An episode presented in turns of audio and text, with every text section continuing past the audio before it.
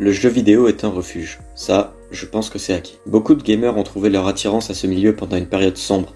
Et en même temps, il n'y a pas meilleur échappatoire que de lancer un jeu, que ce soit pour se défouler, profiter d'une histoire complexe, s'amuser avec ses potes ou même juste se détendre. Ce refuge a été un des miens pendant très longtemps. Une époque où je me sentais seul, isolé, où j'avais pas encore réalisé que justement je ne suis pas seul. Je sais pas si c'était par peur ou par auto-persuasion que souffrir dans le silence était la solution, mais je n'avais pas envie d'en parler, alors je me refermais sur moi-même. Je rentrais dans une boucle d'action stupide qui a duré pendant plus de trois ans, une période dont je ne savais pas où aller, ni quoi faire, et où toutes mes idées étaient noires. Une même période dont je suis fier et heureux d'être sorti depuis un bon moment maintenant. J'ai depuis réussi à me prendre en main et faire face aux obstacles qui se dressent sur mon passage. Et le jeu vidéo, s'il ne m'a pas fait prendre mes décisions ni n'a été ma plus grande source de bonheur, il a clairement rendu mon quotidien moins pesant, et repenser à ce à quoi je jouais pendant cette période sombre me donne étrangement de bons souvenirs. Pour ceux qui seraient encore dans une de ces crises d'ailleurs, je vais vous faire part d'un conseil.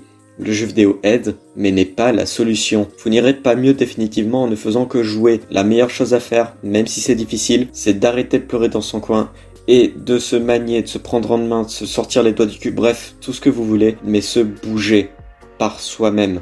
Et surtout, surtout en parler. Et si vous ne vous sentez pas d'en discuter avec des proches, j'ai peut-être une solution pour vous. Une solution que l'on trouve sur Steam.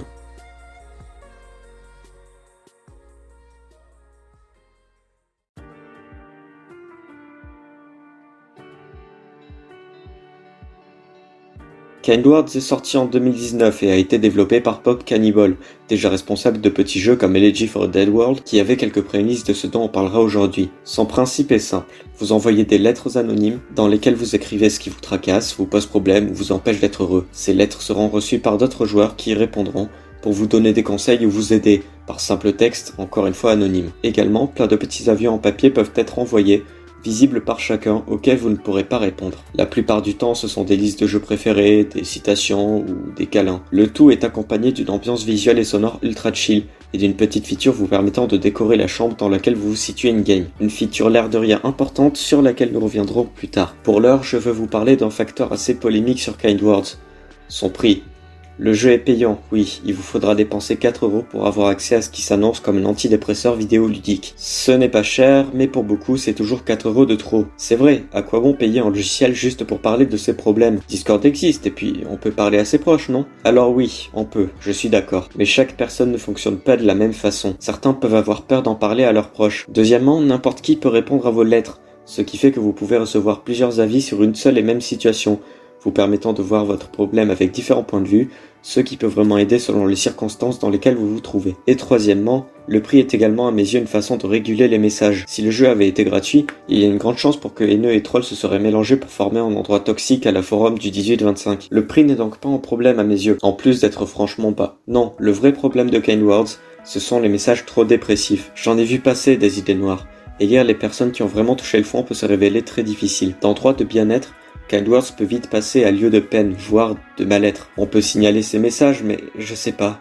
Ça me paraît un peu inapproprié, comme si on devait supprimer les derniers signes d'une personne à deux doigts de commettre l'inéparable. Un autre souci est la présence des stickers. La seule façon de les obtenir est de les recevoir de quelqu'un d'autre. Et pour moi, ça peut devenir mauvais, dans le sens où on peut répondre aux gens que pour notre intérêt, un peu comme si on avait droit à une jauge d'XP. Ça nous force à répondre aux gens, ce qui peut être bien sur le papier, vous êtes plus assuré d'obtenir des réponses à vos soucis. Mais selon moi, une réponse envoyée par envie vaut plus le coup qu'une réponse balancée pour avoir son petit sticker. Personnellement, si je réponds à un message, c'est parce que j'ai connu la situation dans laquelle se situe la personne en face. J'ai appris du problème en question et je me sens apte à donner des conseils. Les stickers, pour moi, encouragent les messages sans réel fond, sans âme, qui donnent de la motivation ou de l'affection sur la forme, mais n'aident absolument pas sur le long terme. Ces quelques problèmes mis à part, ça et le fait que le soft est affiché par défaut sur votre profil Discord quand vous l'utilisez, Kindwords est pour moi une des meilleures façons de combattre la solitude. Vos problèmes trouvent des réponses en très peu de temps, et le concept des avions en papier est pour moi excellent. Ces messages sont chaleureux et accessibles en un clic, et de plus, le simple fait de les attraper apporte une sorte de satisfaction en soi. Il n'y a pas de récompense pour ces lettres, fort heureusement,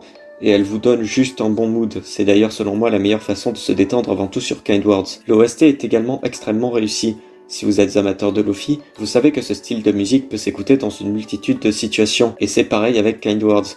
Vous pouvez travailler, réfléchir ou même tout simplement vous poser avec la bande son du jeu en fond. Mais là où c'est fort, c'est que le contexte du jeu revient dès que vous entendez une musique et en l'écoutant, vous vous sentez bien plus détendu qu'à l'habituel. Vous repensez à ce logiciel qui a pu vous aider et vous vous sentez apaisé. Quand je code en C++, un langage qui a le ton de m'énerver, je lance précisément cette playlist, voire le logiciel, en fond sur mon second écran, juste pour son ambiance visuelle, sonore, et ses fameux petits avions en papier. D'ailleurs, un éditeur de texte avec ce fond si particulier serait également selon moi une merveilleuse idée. KindWords est donc le moyen parfait de lutter contre la solitude, et arrive à être toujours actif malgré son statut de soft indé plutôt obscur. Mais ma plus grande crainte vis-à-vis -vis de ce non-jeu vient de là. J'ai énormément d'appréhension envers les jeux fonctionnant uniquement sur serveur, et surtout quand ceux-ci sont des jeux indépendants. Par exemple, Fall Guys a fait énormément de bruit cet été, mais qu'est-ce qui nous dit qu'il sera encore là dans deux ans? C'est encore pire dans le cas de Kindwards, car il est déjà beaucoup moins connu, mais surtout, le jour où les serveurs fermeront, les personnes qui se sentent bien dans cet espace, ceux qui trouvent un réconfort à parler anonymement de leurs problèmes,